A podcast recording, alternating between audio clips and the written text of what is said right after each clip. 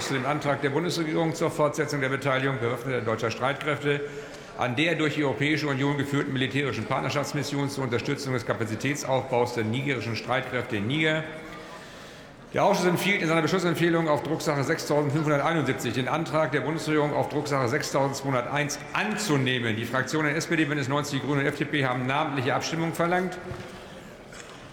Sie haben zur Abgabe Ihrer Stimme nach Eröffnung der Abstimmung 20 Minuten Zeit. Ich bitte die Schriftführer und Schriftführer, die vorgesehenen Plätze einzunehmen. Die Plätze an den Urnen sind besetzt.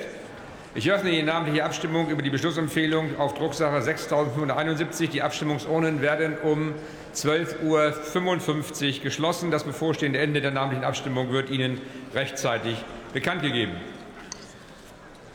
So, liebe Kolleginnen und Kollegen, ich rufe auf die Tagesordnungspunkte